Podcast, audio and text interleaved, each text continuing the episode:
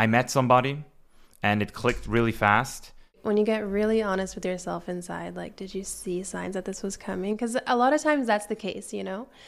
And for me, that was just not the case because we got engaged in October and then you met two months later. And I was like, I'm over here planning my wedding. Like, I have a Pinterest board.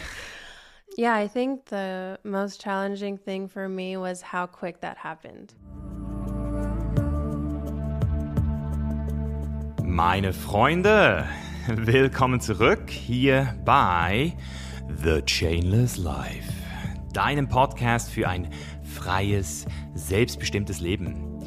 Hier spricht dein Host Misha und heute tauchen wir zusammen wieder ein nach einem kleinen, aber feinen Winterbreak.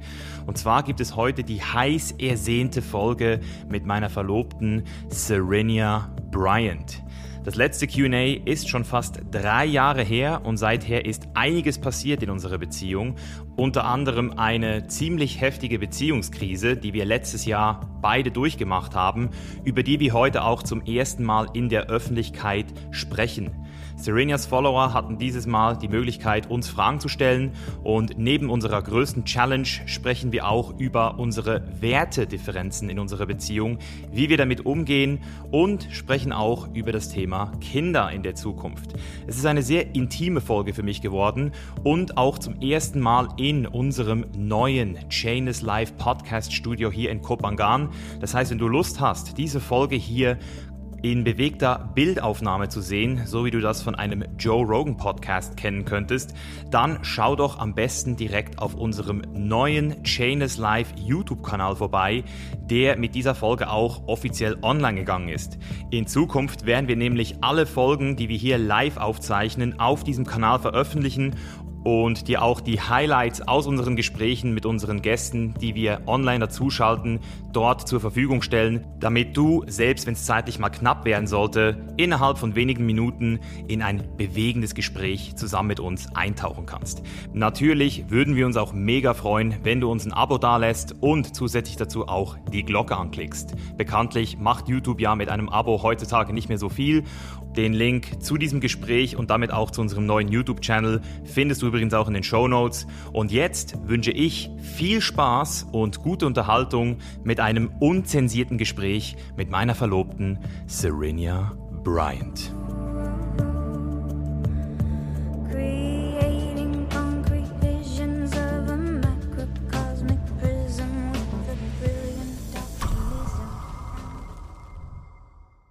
Hello, my friends. Hallo, meine Freunde. And welcome back to The Chainless Life. Today with a special guest. Hello, baby. Hello, baby. How are you? I'm really good. Hmm. How are you? It was a good day. hmm Good day. And yeah, what should I say? It's going to be even better now, right? We're just doing the thing I have visualized many times over the last months and years. I always wanted to have a place for conversations. And I know that, especially with you, over the last six years, I had many beautiful conversations. Mm-hmm. And every time when we had those really beautiful conversations, which were not like all romantic, it was more like beautiful in terms of how much I've learned and how much you were able also to learn, right? Like from each other. And then I was always like, hmm, it would be really interesting to film or like record those conversations where a couple is not agreeing on everything, Yeah. you know? Uh huh. Like we don't agree on everything. No. Or would you say we don't agree on a lot? Well, does your audience know that you are one of the least agreeable people on true. the planet? That's true, and I'm very proud of it. Yes, I'm proud of you too. Yeah, but um, for me, that was just like a, a reason to say I want to have you more on the podcast. If people enjoy it, which I'm uh, very certain that they do. And today we're going to start with a little Q and A Yes. to celebrate the first episode in this uh, in our n- four new walls, if you want to call it. Yes. a little bit Welcome more. home. Yeah. Congratulations. How does it feel to live in Thailand? It feels really good. It was an interesting journey here. Uh-huh. we're in rain season, but this week just cleared up and it's been beautiful. But we had rain literally when I say go to sleep, rain, wake up, rain. Like every day for 30 days, that's what it was.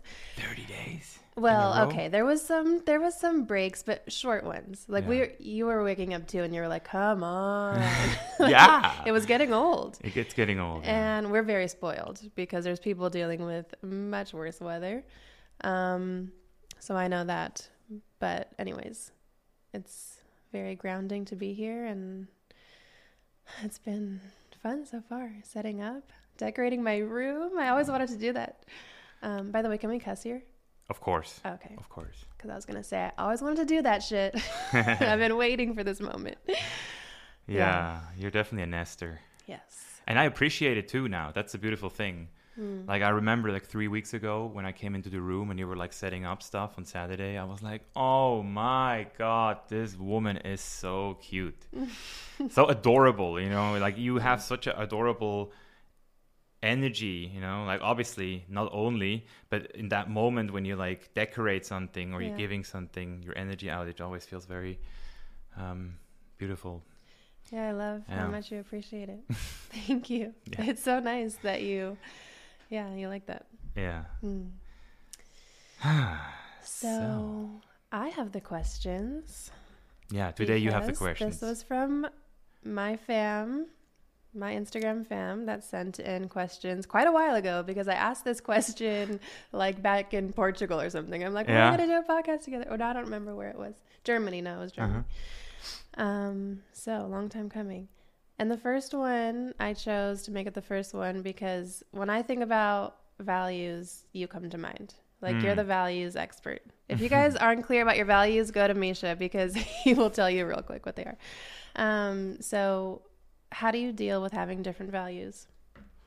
like you and me. Yeah, hmm because we do have like quite different ones, but Yeah, and I think especially in the last two three years, we really were able to um, work them out because I remember we actually used to do a podcast already here three years ago hmm when um, Namibia. you, yeah, when I got the questions for you, and when I listened to that podcast, I feel like we were really still young. yeah. I mean, you said I didn't change. You definitely felt I- cuter. I meant the voices. Yeah. Yeah. And I just remember back then we didn't had like an awareness of those value disagreements as much as we have now, you know? Mhm. Yeah. Yeah, I think um, not a lot of people really recognize the difference in values because it's not something we really talk about, right? Like, it's not one of the things you learn first about. First of all, we don't really learn anything about getting into relationships. Like, no one teaches Mm. us what's important or like what conversations to have. So we find our values through the conflict because our Mhm. conflict is always a reflection of like different values that we're fighting for because values are so important to Mm. us and that's why we fight for them. Yeah. And illogical. They're really illogical. yeah. and that's what most people don't understand. That's why they fight. Mm-hmm. Because if you just understand that I don't know why I value something else more than you. It's just Mhm. there, right? hmm Or it was just somehow like passed to us. Like we often, would you say we have our parents' values passed down to us? Yeah, of course. Um, but they don't necessarily have to um, become your values for Mhm. everybody. It's always different. It's it's, it's always uh, depending on what did you experience first with those values. You know, if you have like a good positive feeling when you think about that, then usually it's easier for you. That's how I feel. Yeah. It's very irrational, like I said. It's just, yeah, it's just success. Or and and the, the thing is, what I also want to maybe make sure to to say before we start is, I feel like there's a big difference between um, needs Mm. and values. I feel like Mm. needs are very universal. We all find them in ourselves. And I never had to fight with you about my needs. Mm. hmm So needs is something I just know for myself. I can just explain people what I need from them, but I will never say like, "Oh, uh, you have to be the same," you know? Like it's just like we all have it, but with values it's different, right? And yeah. I'm, yeah. yeah. Sorry, I don't want to interrupt you. I'm, I'm just thinking, uh, I think the, the biggest value difference I've realized we had because you started to become way more transparent and open about it is just the fact that you're not living like that lifestyle I'm basically living with you for six years is never was never like your optimum. It was never what you really asked for. You always said, I was always like in this opinion of like, hey, this girl is seeing the world with me. She should be thankful. But then I realized when you explained it to me what your values were, you were like, yeah, you know, I love that. And it's not that I'm complaining, but you said, I just like to have like a place where I'm grounded and I can live. And I was like, shit. Yeah. That was like Yeah. really important for me to understand, you know? Yeah. Was it hard for you to like really get it because it just makes obviously uh, a little bit of a conflict, right? That Mm-hmm. we have a differing desire of how we live. It was not hard as soon as I wanted it. Hmm. In the moment I wanted to understand it, it's Yeah. not hard. Yeah. It's just that sometimes you hold on to like your own little story, right? mm-hmm. Yeah. Um, but like I said, freedom for me was always a big value, and I think that's like somehow like the there's like an attraction to that for you. There's a part of you you like, and there's a part of you who says it's too much, right? It's like sometimes, yeah. And and for me, it's important to do that, and I feel like you really came a long way with this. You know, like when I met you and how you are now, I feel like we still have some disagreements here, Mm-hmm. but for you, it's I mean, when I look at every time when we basically went uh, somewhere, and at the end of the day, we always said we would never regret it doing it, right? Mm-hmm. Was there ever a time or a place we visited where you were like, oh, never again, or this was so horrible? And Mm, no, not definitely nothing that comes to mind quickly. Mhm. Maybe if I had to search for something when I was in a bad mood. Mm-hmm. There were definitely times that were really hard, and that was when I was I used to get sick more. Mm-hmm. Um, and I'm so happy that that's not the case anymore. Like I'm way healthier than I used to be, or my immune system is stronger. I don't know, but um, I would just so happen to get super nauseous on the day of travel. Mm-hmm. Um, a lot of times. And it- that could have been like a manifestation of resistance. Some would say that I was at one point more resistant to traveling, then I got more into it. So I think that was just like those first couple of years that I was like also not really sure that I I didn't know I had resistance. I didn't know myself nearly as well as I know myself now. But um because I did have that desire to travel. Like you know you you kind of I think a lot of people most people have that in their heads of like you live in most people live in one town and you just have this desire to see the world. So I was like I should be grateful and I should be enjoying this what is going on, you know? Um so it was just like a matter of my mind and body wanting different things. Like my body needed Mm-hmm. grounding and um but yeah even now when i think about it i'm like i still want to travel with you too though so i think you'll definitely travel more than me um and i'm okay with that but i'm not gonna like take travel out Mm-hmm. completely Yeah, Yeah, I'm going on a dive trip in a few days already. Yeah. I made it six weeks on this island, and now I feel like a little, a little uh, short trip, four or five days. Um, But I also feel like we will both appreciate it again. I mean, I already think about where are we gonna go to, like Justin to Austin, or are you gonna go? I don't know to Switzerland and Europe for spring. In Switzerland, in spring is so nice. So I mm-hmm. already see how I'm gonna like enjoy something else again. Mm-hmm. But it's not hard here to live. It's like the, the thing which is for me amazing is it's it's it was never as simple my life as right now. Mm-hmm. The the craziest villa, but it's more simple than ever because I come in here, everything is ready. You know, I don't need to wear shoes. I don't even have to wear underwear most of the time. I really don't have to wear anything. and then y- you don't have to search parking here. There's nothing. So so there is a reason why we moved here, I think, and um, yeah, we'll see. yeah yeah i feel like it removes so much unnecessary stresses like we can only handle so much stress input a day and we don't even realize how much we do sometimes in certain cities in certain locations and so it does just feel like simple here and easy am i close enough Yeah, yeah. yeah. um so yeah so that feels really good so Yeah, another value conflict we have. uh, w- I think, I think, like I said, I think traveling we we made the best out of it, but what is with respect and consideration? oh my god Because this is a big deal for us still today, right? And I just mm-hmm. want to like just say it's not that I'm not a respectful person or not considerate, but I am not as considerate as you want and not as respectful so, mo- most of the time, right? Like, it's just that there's something in me, a little boy who still didn't get a certain lessons, or that's the mm-hmm. only thing I can like understand at this point. Is that it's not that I don't want to understand it; it's just Yeah. that it's really hard for me to be it. yeah, I know. So that's obviously my thing too, because I acknowledge that my need for respect and consideration is definitely like, um, yeah, it's an ego need. You know, the ego wants to be respected. And when I, I actually just discovered this, like this year after all this time, that it totally came from my mom. Like my mom would say this every day of my life show some respect. Like she demanded respect, you know? And so to not give my mom respect was like, you were too scared not to. Like she made it clear that is what you do in this house, you know? And so whatever you want to do when you're not home or when you move out, like whatever, you know? But in my house, you're going to respect me.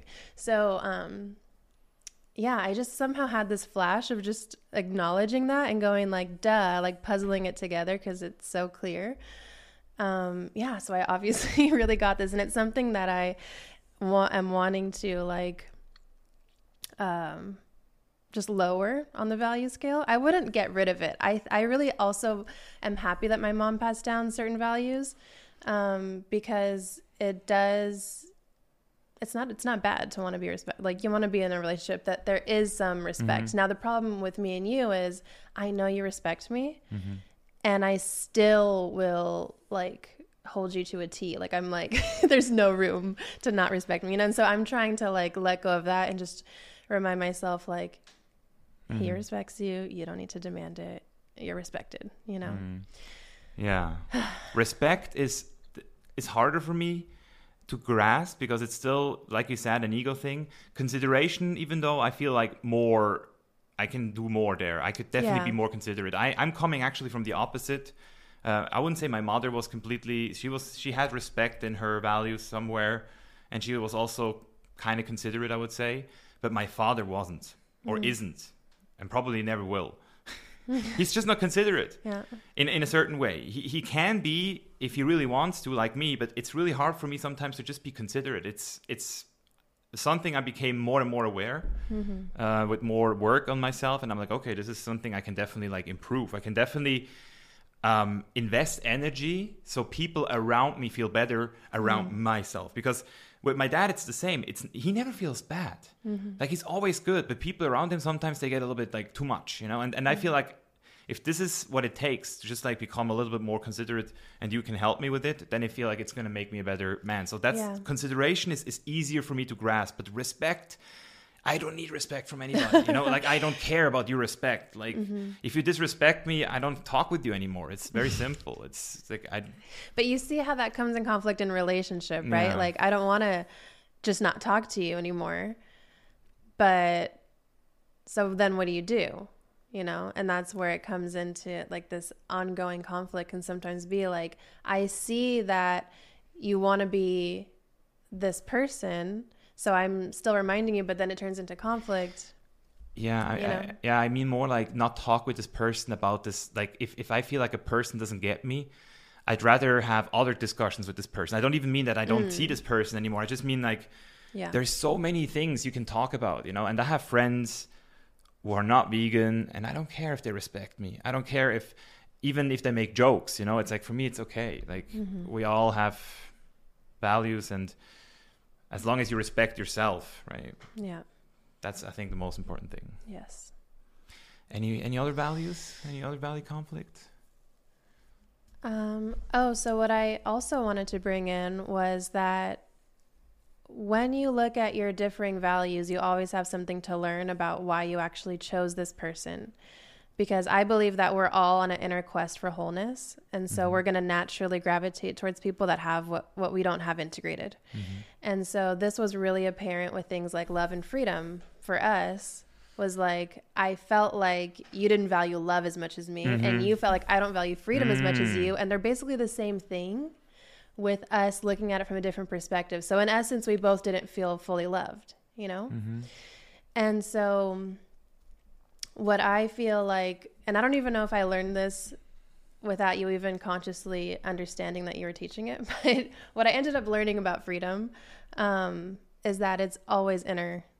It's an inner state of being, Mm-hmm. and so every time we get into a conflict, I'm aware, even if I don't act on it in the moment, I'm walking away with the awareness that I'm unfree somewhere around something, some thought, you know. Mm. And this is where I'm always like allowing conflict to not necessarily mean it's a bad relationship. Like I still feel like there's it's just constantly um it's like this this well that keeps on giving? Sharpening. because there's all yeah there's just always something to explore and to dive into. Um so if you get out of your own way just a little bit to show yourself why you chose this person just bringing back in that appreciation that you had for those differences um, that can start to lead you towards like looking at each other as allies we're making each other better just believe it. Mm-hmm. And just like lean into my side a little bit because my values are going to serve you. Like like you said it's not just about making me happy or something. It's like mm-hmm. you know that being considerate would just make you a better person all around to everyone around you. Mm-hmm. And that's how i see it too. I'm like just so you know maybe other people feel this way. So yeah. Hmm. Yeah, there's a lot of values you definitely brought me closer to. Also, like just like calmness and peace. Mm. You know, I was like more like thrill seeking and doing crazy shit, and now I'm like, I still want to do it, but it's it's Yeah. not it's not like my my main uh, theme anymore. yeah Yeah, yeah, values are interesting. Good Yeah. question. yeah really good question. Um, and the next one is what was your biggest challenge?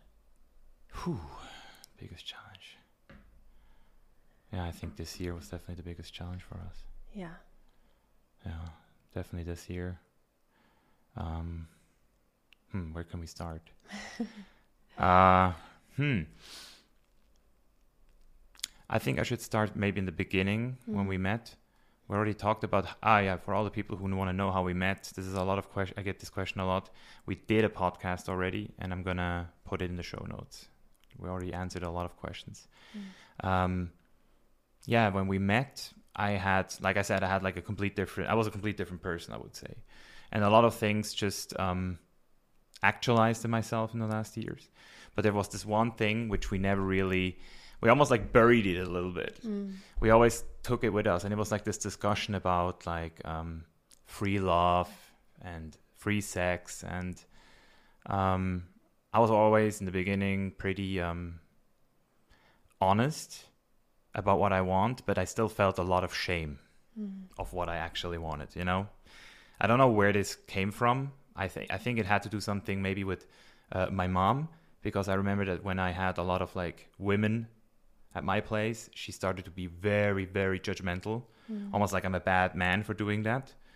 And somehow I, I just had this like feeling of like I could never confront you um, with the real desire I had. So I was basically keeping that I don't know, a little bit disclosed, but I was always saying like, yeah, I would love to have two girlfriends and maybe we can have a threesome. And you were never like negative about it. You were always like, yeah, let's see. But then sometimes you still felt like attacked, you know? And then I just remember this one time when I really um, started to become a little bit more open about it because until a certain point, I think it was always like this avoidance. I would call it avoidance now. We we uh, talked about it, and then you said something like, "Yeah, just if you have to do it, do it," but I don't want to know about it, Yeah. right? And even though that sounds for a dream for for some guys, I had to find out that it, I'm not this guy. Like I don't want just sex. I that's what uh, the story I believed for a long time that it's just about the sex, but it's actually not that. And therefore, when I finally started to say that to you, tell that to you after um, I broke my wrist in Bali, and we just had like more. I think, I think that was one of the first times I've cried mm. in front of you, hard at least. Mm. Yeah. And after that, it was just like so. I don't know. I just felt like more, almost like open and safe to, to share. And then I shared that I would like to have some sort of like um, emotional connection too with another mm. person. There was not even a particular person back then. It was just like an idea, and and, and I remember I was like just like thinking about it. Also, Aubrey Marcus, obviously, his podcast inspired me to just go da- down and and listen to it and think about it. And I just remember after sharing that, the reaction you gave me was a little bit like disapproving. Yeah. just like I was like, no. yeah. And my biggest fucking mistake, and I'm still somehow like embarrassed, but I was not man enough to say, but this is how it is. Hmm. I still love you, baby, from the bottom of my heart, and I will never question this relationship, but this is something I feel mm-hmm. feels true. I wasn't able to do that. Hmm. And therefore I said, no, no, no, no, no, no, no. It's it's not like I, I just try to like wash it off. I'm like, yeah. And instead of like standing for myself, I was just like, yeah, it's just sex. It's mm-hmm. okay, yeah, yeah. And and and, I- and you know the crazy thing about my sh- fucking ego is, it's so smart yeah. in mm-hmm. telling me the story I want to hear. It's self deception is my biggest weakness, I think. I can literally talk myself into everything Yeah. and it makes sense. Mm-hmm. And that's very good, but it can also be dangerous. It can be both. And I'm aware of this side now way better. Um, because, I mean, or do you want to elaborate to that? Pl- No, you're doing good. yeah. and yeah, we, we went on with it and yeah, I never, like I said, I never felt it. And then um, actually this year, no, last year, Christmas, maybe a year, um, I met somebody and it clicked really fast, faster than I thought it's possible because I was always like, like I said, also not, never saying I want an emotional connection. I was just, I'm open to an emotional connection. And I, what I didn't understand was back then how that repressed, all that repressed like desire just started to like become really um, explosive. So after I met her, I told you the next day, but it was just, um, it was just too much for me to handle. So I started to like avoid the conversations with you. I started to avoid um, basically again facing you and just being with you in that state where you feel triggered by what I'm doing. I was like, oh, I can't feel all of those feelings. And then I was trying to connect even more with her by talking with her and to um, feel better because she already had this, um, she already embodied what I basically still start to embody, you know, like this. Um, like unapologetically just being you and then where take it from there basically you know not not just try to like mask it at least that's how i felt back then and yeah that was just very very um interesting yeah. how it happened you know Yeah. I mean, you were not even you were in where were you in hawaii Hawaii, yeah. and i called you and i said babe and you're like and i'm like it was pretty crazy Yeah, it was. what should I say about it? So, yeah, I think the the most challenging thing for me was how quick that happened. mm-hmm. Cause and out of out of nowhere, you know, it was like so not coming. Um, and because I ask this question a lot, I'm like, when you get really honest with yourself inside, like, did you see signs that this was coming? Because a lot of times that's the case, you know. And for me, that was just not the case. Um, because we got engaged in October, and then you met two months later, and I was like, I'm over here planning my wedding. Like I have a Pinterest board. so not the best timing not the best timing, but you know, you can't control these things. So, and then how quickly it moved from that moment as well. Mhm. Like it just like snowballed into an avalanche, and I was like, whoa. So, like, Hmm. Yeah, I'm. That's also definitely not the story I am the most proud of. is just the way I was not able to handle your emotions. First of all, because that was always my my idea about poly was always like, as long as you don't feel or you can handle jealousy. Let's say like that. As long as you can handle jealousy, you should be fine. That's that was my personal perspective until this moment.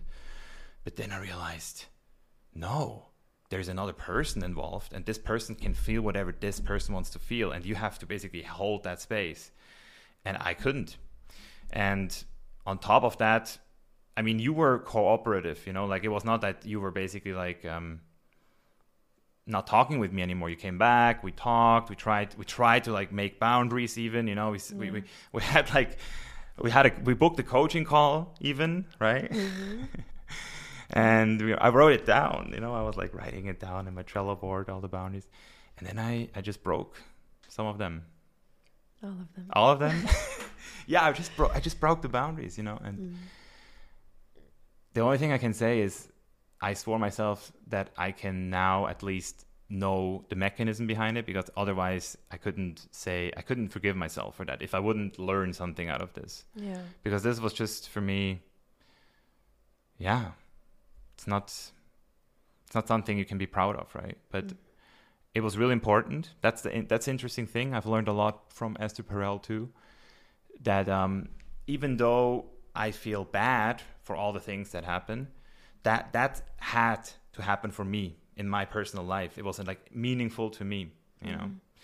So the best i can now do is integrate everything and not just try to like avoid what's there you know? So that's what i've learned from me is is not looking away anymore. And now i mean now we're on a it it it was like an initiation. That's what my coach said. Yeah. he said it was initiation for you guys.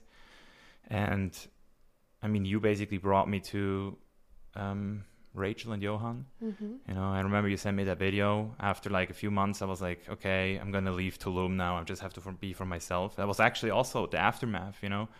Like i had so much desire for for for you and then also for this other person that i basically lost my purpose for a moment. Like th- it was crazy. It was not me anymore. I felt like oof. i felt like i'm not myself. And that when i when i left i felt very um, weird the first week. Almost like i was like on a drug um, how do you call it? Like when you get sober Yeah, like a withdrawal. yeah, I felt like a withdrawal, you know, and and to also experience that, to to see that even I've always felt like I'm very like balanced and mm. hard to get out, but I felt not good back then, mm. and so so all of those things were really important for me. Yeah, as challenging as it is also to say, I also like it was a necessary for me as well. Like I I basically feel like I have no choice than to go through life seeing every situation as an experience like experience I need. You mm-hmm. know, it's like that's the only way I really can see life. Like what is this here for me to do? Mm-hmm. Otherwise we're just going to suffer, right? So I realized how much space I needed to create for for your truth, you know, hmm. because I know we all know. We all know it's scary to tell the truth. We all know like we learn how to lie at a very young age because we get shamed for telling the truth. We get in trouble. We get punished, you know, when we make mistakes. And so I understand that. and um so it also just made me look at where I could be more supportive in receiving the truth. Um, and also just, you know, it's spiraled into so many like deaths and rebirths, you know, like we've really been through it, you guys. we, we're not going to act like we didn't. Um, it was very turbulent. Um, and so there was just always like like you said like another initiation or just like another thing we uncovered and you know reading the books together and doing practices together like it really kind of forced us to do the things that we knew like as coaches as leaders like we should be doing more of and making it more of like a discipline. So it's kind of like you know life will just like what how do you say it? Like grab the rug and shake it and like what comes out is like what was not really stable and creating a stronger enough foundation. Um, so, and that's where like the deceptive mind comes in again. It's like you really think sometimes that you're at a certain level, mm-hmm. and then it's like, nope, you're over here. Mm-hmm. like, don't fool yourself, you know, get it Yeah. together. Um, I can um, relate to that. yeah. Yeah, I, I really I realized that this year, that the way I treated relationships before and now, it's just like whoa, you know. Mm. Because if you never had a problem in five years and you basically came through mostly, you know, we did a few things. It's not that we didn't do anything, but we weren't like making the relationship almost like a area of life you focus on too you know Yeah. and now we read books we do embodiment practices we really do that shit and it feels so good because i start to see that the more vulnerable i can get the more deeper i can get with myself the more i can open up to um, the things i feel and my truth the more i'm also able to hold that space for you and also for anybody else you know like in mm-hmm. my coaching. So it's really it's really the the most beautiful work i'm doing right now. Like i'm reading like relationship books you know mm-hmm. and i read this year like six or seven relationship books. That's a lot for me. Mm-hmm. That's like a it's like a seven hundred percent increase right? Yeah. i had like two relationship books on my list before like five language love languages and Yeah. some other book but never like this year also with like making the exercises and it feels good it, it's definitely like i said it was definitely an initiation and yeah it, it was the biggest challenge of my life Mm-hmm. it was not just the biggest challenge of this relationship it was for me the biggest challenge um, with you but also like the biggest blessing because we're still sitting here Mm. you know we just we still choose Mhm. at the end of the day we still choose Mm. I love you. I love you. yeah, would you say this situation made you a better coach? yes it made me a better coach for sure it made me um, a better friend for myself also you Mm. know also it, it also helped me to really understand the metaphysics of truth you know because i was always thinking that i'm truthful but then there's still like this truth and the microscopic truth right like and, and it's so for me it's because i'm so deceptive sometimes i say things and they become almost like reality in that moment right? Mm. but when I really reflect on what I said, I can say like, oh wait, if I really go deep, I can I could, it could I could say it more real, like mm. deeper, mm-hmm. less protective, mm. and that's scary shit.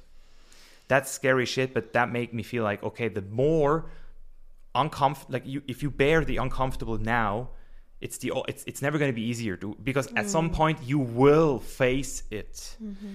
So so my biggest challenge, and I'm also thinking I'm not over that, is is like to become so fucking truthful mm. that it will just create way realer outcomes in the future. You know, like Yeah. every decision will feel better. Every person will have a more congruent stance. You know, it's it's literally like truth, integrity. It goes so deep. Mm-hmm. That's why I'm also like starting to understand why the Bible was so important for people. You know, that mm-hmm. shit really cuts deep, deeper than you think. Like mm-hmm. karma, hundred percent, hundred percent. I I believe in karma by now. Like there has to be a karmic law. This is it's just for me. It's so clear now Yeah. at this point. Yeah. Yeah. So, um, what do you think about this question? When was your happiest state? My happiest state. Yeah. it's hard to really pinpoint it, right? Because you can think Mm. of like moments.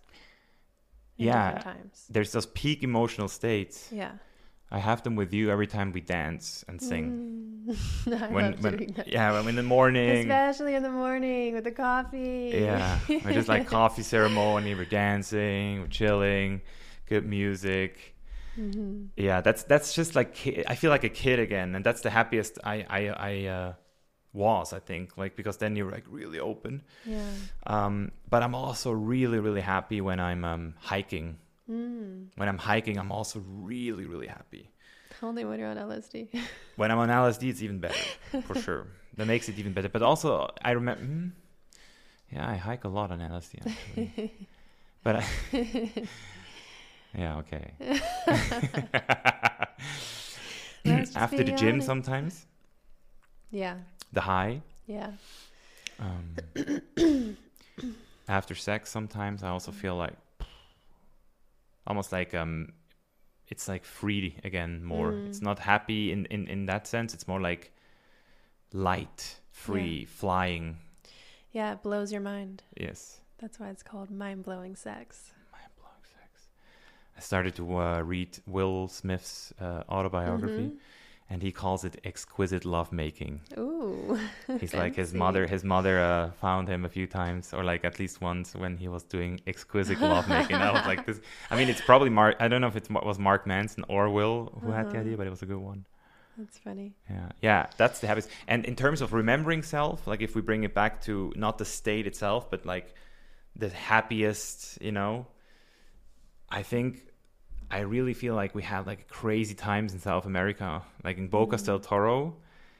I somehow still ah, Oh, save that moment on that del beach. Toro is like the best time of my life. Yeah, I don't know why I'm so happy when I think of those memories. And I know we had mm. some we had some fights there. Yeah. Where I like rode home alone on the bicycle, like got lost. Um but it was still so. but there were more highs. Remember the pancakes? Vegan pancakes we had every morning by our host? We had like a legit Airbnb, you guys, where there was like an actual host who loved his land with his little cottages and his garden and he made you vegan pancakes in the morning. And it was just so cute. Hmm. Yeah. Cute. hmm. Next question. Hmm. Do you want kids? Yes. The confidence. Yeah. Th- There's a confidence in it because it, life is so long. Mm. And uh, the reason why I was always not sure about kids was because I was stressed when I thought about them. Mm-hmm. Because I was like, oh, there's like some sort of like age, you know. Some you were also partially responsible for that pressure, to be honest. Definitely. Um, but it became more and more clear over the last years. Every time I'm in touch with kids, I'm like, this shit feels good. Hmm Yeah, I'm definitely down for kids. I we even contemplated on kids on a complete mushroom journey. Remember that on your birthday? Yes. and you know what's really interesting is people kind of ask me this a lot like, you know, I'm dating this guy and we really like each other, but I want kids and he doesn't. Should we even continue dating? And I don't want to be biased and say like what what happens to me is going to happen to you, but I always want to encourage people to like just continue letting life unfold because you never know. And sometimes we think we know we want something or don't want something, and it changes. Like everything changes. Our desires are always changing. So now, six years later, of first me saying, I know I want kids, 100%. This is one of my purposes in life. like, that's what I truly believed. And you were just like, I don't know. Like, you didn't really say for sure not. You were always like, I don't know. But you were kind of leaning towards probably not, you know? Mhm.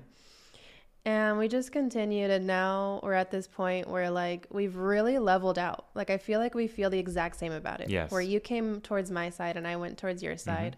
Where I'm like, I still like if I really like feel into my future, if there is one, is like I see kids, you know.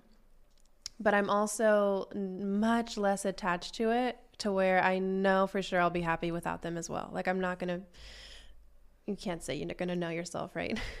but I feel like I wouldn't regret it or something, like not having them. Yeah, So I would probably like I always had this also this idea of like maybe if I couldn't have kids, if I wouldn't be Mhm. fertile, that would be a reason for me not to have kids. Like I I wouldn't want to do a whole procedure. uh-huh. I could completely accept that. It, I, I don't say it would be easy because obviously the green is the grass is always greener on the other side. As soon as you can't have something, you want it. That's usually how life works, and therefore I wouldn't say that it wouldn't be a complete pity. Like that it would that it, it would definitely like probably like feel like ah fuck you know I can't have kids. Yeah. But I definitely see qualities not having kids too. Like I'm really honest. Like it can be really cool Yeah. it can be really really cool not to have kids i know friends who don't have kids and they don't regret it Yeah. yeah at least that's what they say but maybe when you get older you know maybe at like 70 or 75 when all your friends basically like die or something and you're like i don't know Yeah, that's the thing. I feel like having family grow up together here, like having kids to invite for holiday dinners, like, you know, I already feel that if it's just me and you, we also want to like invite friends then. But that's also usually like your friends have kids, then they have their own family dinners. Then we might be invited to their like family Mhm. dinners. Yeah, we the could be always parents. those ones, yeah. yeah, And those are cool too. I we love those people, right?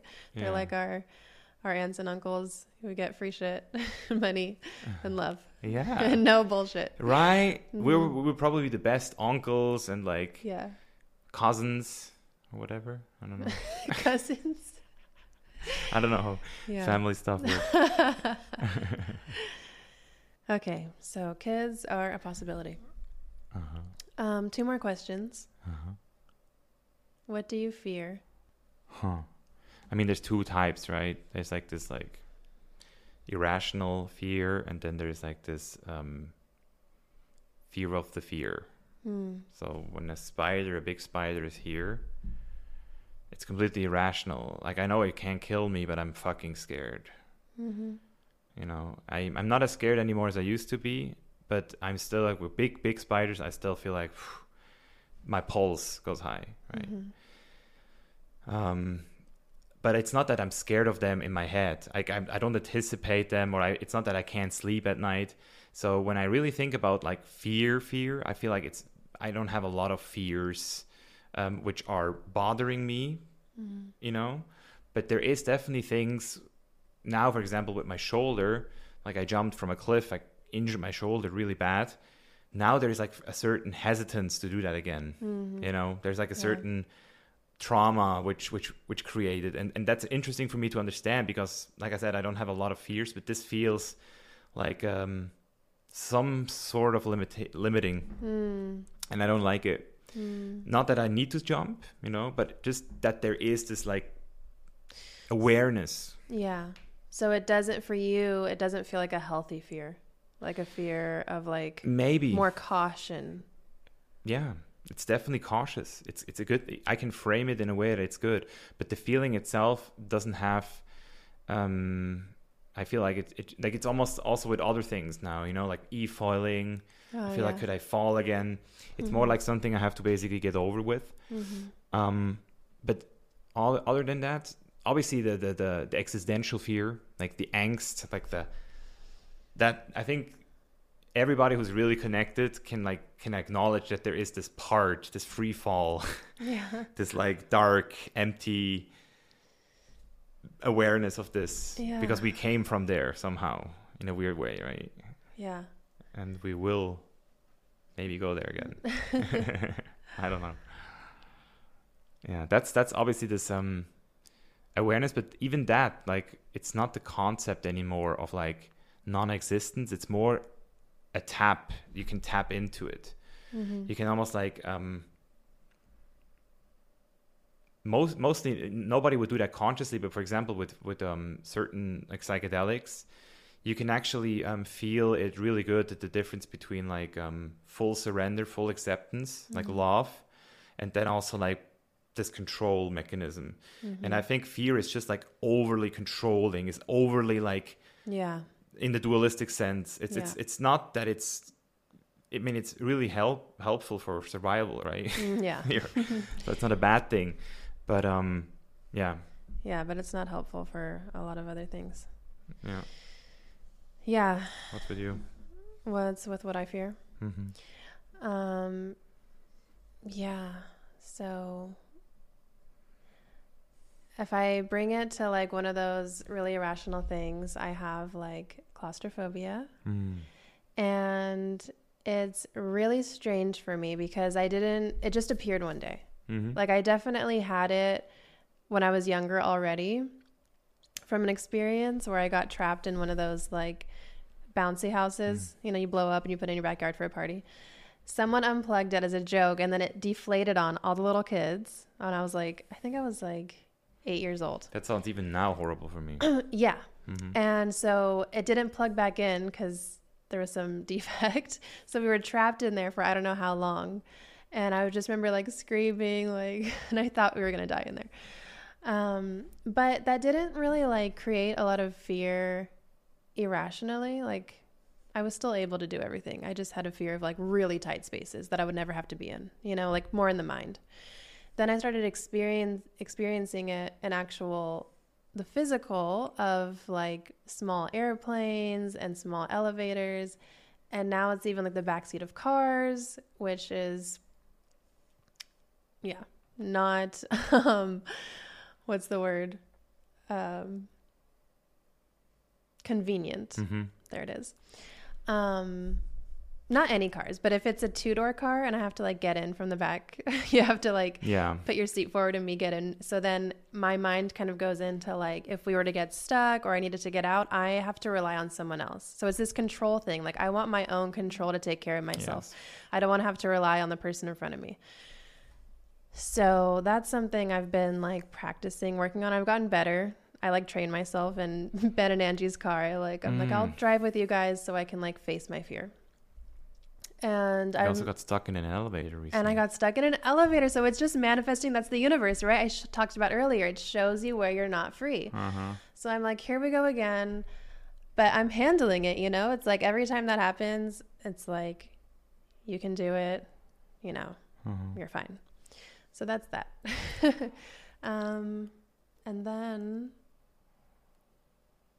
what else do I fear? Uh, I fear of being wrong. I always want to like find my path perfectly. I don't want to. I don't want to like. I guess you could say waste time or or make some roundabout thing. I just want to like get it. I just want to like feel into what's the right thing to do and trust it and go for it all the time. and so it's like this unrealistic standard. Um, but those are like the main things that I would say I actually have present. Mm-hmm. Yeah. Yeah, there's always little thoughts. I mean, for example, with thoughts, it's interesting when when there is a thought which comes up like, "Oh, what is if you're gonna be sick one day?" You know. Mm. But I, I would never, I would never consider that fear because it's just like literally a thought. Yeah, for me, it that's never, it never, it never identifies. Yeah. I never identify with those things. I never go down a rabbit hole of those mind. And I'm not Mhm. sure if that's really coming from meditation, psychedelics, or if I always had that because I always felt that I was not a neurotic person. Mm. Like neuroticism is also one of those like personality aspects. Yeah. And I rated really, really low in neuroticism. So I just feel like I'm not. I can be when, for example, when were I'm you, like were you that low on volatile? volatile was like 30, and the other one withdrawal was like four or something, like really low. Yeah, withdrawals low for you. Yeah. I love that about you. So one of my favorite things about Misha is that like I am a big withdrawer. Like I will just retreat and like protect myself with the thickest shell. And Misha doesn't do that. So if we ever get into an argument and I'm just ready to like crawl into him, like with my tail between my legs, he welcomes me every time. Like you never like rejected me or like acted like cold and wouldn't hug me. Like you always Mhm. still hug me. hmm That's the best. Mm, thank you so much. Thank you. Yeah, I sometimes have a problem when I'm really, really focused working. Yeah, yeah. but that's not withdrawing. That's you like it's not you pulling away from like me. making boundaries, right? Yeah, it's a boundary. It's a work boundary. It's okay. I respect it. Yeah. Yeah, that's where maybe respect is important, right? hmm Like respect each other boundaries. I think that's That's a good one. Yeah. yeah this is boundaries are interesting it's interesting because there's always there's always two people for boundaries there's the one person who has to fucking own them and the other person has to fucking see them Mm. and and respect them hmm and both can both have to do the work on that shit hmm uh, So, last question. oh there's one more Yes. Ooh. Biggest question of the night. What is love? what is love Baby, don't hurt me don't hurt me no more. no more love is truth and truth is love and acceptance and this like surre- for me it's also like the surrender it's just like this like Mm. it's just the it's the opposite of like literally um contraction like there's just like expansion and contraction and Mhm. love is just like Mhm. the jaw is loose your shoulders are loose and you can just like Mhm. That's like real love. Like falling into your arms and being able to completely surrender. Mhm. Or the opposite. And you know, like it's way easier with a person than for yourself i feel like. It's way easier to love a person than to love yourself because with yourself you still have to like basically make it important. Because most people even though if you say like i love yourself eh, i love myself but for me that was like one of my downloads is like if you can't meditate every day like i literally mean the real meditation not some like like you just sit in a room alone for at least 10 better 20 minutes if mm. you don't do that every day then you have a problem with self-love. That's how i saw it in that moment. I'm like mm. if you can't take that space for you mm. and you don't enjoy being with yourself for at least 10 to 20 minutes every day if you avoid that then you're avoiding something. Yeah. i feel like meditation brings you into reality. Even some people feel like from the outside you want to go out zone out. No you go in. Yeah. so so everybody who does not who's not meditating 10 to 20 minutes a day can basically ask himself why am i not doing it Mm. so that's for me a self-love practice this is it sounds crazy but it's just meditation it doesn't sound crazy. yeah and then i also just made a story today um self forgiveness Mm-hmm. really really important self-compassion really really important talk with yourself like you're a little boy or a little girl Self compassion is everything. it's so important Yeah. and then also what you said also like the self-esteem like self-worth like you know your worth you know your values you're defining them and then you say look this is my boundaries Mm-hmm. and if you don't want to play there like that's how you said it with me too right you said look you overcrossed my boundaries if you do it again that's it you know and i'm like okay got it you know yeah. yeah it's important Yeah. that's how you learn for yourself what you want and what you don't want Mm-hmm. you know and you can always you can always filter up the people you know there's there's it's it's it's what i also thought think is you have to communicate that shit really really like from a place of like truth right like if you can embody your own stuff then um, people will be m- way more already like framed Yes. you know what i mean Mm-hmm. yeah Very well said. Yeah. I was also thinking, I'm always thinking of like this concept of unconditional love because as we experience it, it's it's usually still a concept for us, right? And I like and I'm still I'm still working through this, like I'm not sure. But what's coming up for me um is that unconditional love really is to be to be seeked for through spirit, through God, however you want to call it. But that, like exactly as you were saying, that love feels like that full surrender that you can just fall back no matter what. Like there's not one single judgment. You get that if you just meditate, is one way, Mhm. right? But just getting into that recognition that through every single experience when you felt lonely or like you were doing all that hard shit alone like there was something else just like holding your back no matter what you know and that's how you still like got here to this moment that's what i truly feel mm-hmm. and you know i did it with my um with my real real love group yesterday mm. we just did like just 10 minutes, like five minutes of like light breath work, five minutes of just shaking in your body and just getting out of the mind. And everyone cried of this feeling of self love. Like I really feel it, you know, like I, I'm just like with me and that I is also the God. It's also everything. It's the love. It's, you know, it's just like the one force. Um, and to just get there is like all those things the acceptance the compassion the forgiveness and like Mm-hmm. All the things we basically worked through this year i swear. Mm-hmm. like when i now see where i am with you or like how we talk how i'm able to share something which is meaningful which uh, how i'm able to receive it's big difference now. It feels like more loving yeah. more respecting also. Like literally like even more respecting. Mm-hmm. and i mean what i want to just finish here maybe to wrap it up is also for the first time i think i really understand what sacred union means mm. like in a, in a nutshell it's this unbelievable potential of two human beings and what they can do for the world hmm. if they fo- like force each other to become the best version of themselves. Hmm. I think I think really I start to grasp what a fucking sacred union is, hmm. and I'm really thankful to understand that that I'm able to learn this with you. Just wanted to say that.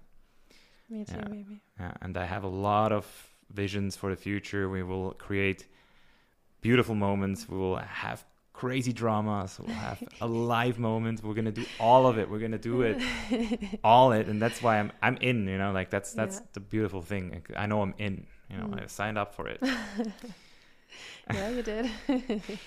yes, and if you guys want to listen more to Serenia, she should do her own podcast. Basically, please, please, my friends, make sure that she understands how important a podcast would be. Maybe, maybe she listens to you because she doesn't listen to me.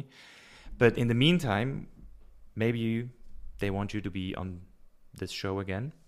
We're gonna we're gonna make a little um, survey on my Patreon. So the the Patreon guests they will get exclusive episodes Mm. where we're gonna talk about all of it. Details. Oh shit. Only fans basically. no. And um, that's where we're gonna do a survey. There's um, limited spots by the way. That's no bullshit. Really limited spots. The link is in the description. Um, but also tell us whatever you want in terms of like uh, next topics because like I said in the beginning, this was just a Q&A to start with um, to kick this off but i would like to also be able to just talk with you about everything because you can really she really disagrees in a good way you know? She can actually challenge my beliefs and and that's that's important. That's what i mean with like sacred union right? Like it's like this like that's where you start to like really um, challenge each other and that's how we learn so much from each other. So that's that's my offer to everybody who was listening here was watching here. No, you don't want to miss that. So. Yeah. Thank you so much. Thank you so much. Und meine Freunde, wir sehen uns, hören uns nächste Woche wieder hier bei The Chainless Life mit Gesprächen, die dich bewegen. Bye bye. Alright, alright, da sind wir wieder. Puh, das war gar nicht mal so einfach, hier vor laufender Kamera mit meiner Verlobten über unsere Beziehungsprobleme zu sprechen, über ein ziemlich intimes Thema. Aber ich denke, es ist sehr wichtig, dass wir hier diesen Raum kreieren und auch dir zeigen, dass es nie perfekt hinter den Kulissen läuft, auch wenn man das manchmal meinen könnte. Vor allem mit dem Hashtag Couple Goals werden ja immer mehr Paare auch auf Instagram bekannt. Und wir wollen hier einfach auch zeigen, dass es in jeder Phase auch nach einer Verlobung immer mal wieder schief gehen kann. Und zeigen dir eben auch, wie wir zusammen diesen Weg trotzdem machen und auch in Zukunft hoffentlich noch sehr viel miteinander lernen. Und wenn du solche Gespräche feierst und auch noch ein bisschen mehr Details haben möchtest, wir sprechen auch regelmäßig auf patreon.com slash live über unsere Beziehung. Dort beantworte ich auch die Fragen unserer Community einmal im Monat und gehe da wirklich auch ins Detail, besonders wenn es um solche Lernerfahrungen geht, die noch nicht abgeschlossen sind und nicht jedem hier wirklich was bringen. Also das heißt, wenn du dich wirklich für mein Privatleben interessierst, auch Teil einer ganz exklusiven Community werden möchtest, auf die es übrigens auch limitierte Plätze gibt, dann guck mal vorbei. Ich werde den Link in die Show Notes hauen, patreon.com slash live. Weitere Infos zu unserem Projekt sowie auch den Link zum YouTube-Kanal, wo du diese Folge auch in Video anschauen kannst, findest du wie bereits erwähnt in den Show Notes. Damit verabschiede ich mich jetzt auch von dir und würde sagen, wir sehen uns nächste Woche wieder hier. Bis dahin, hau rein, dein Mischa. Peace out.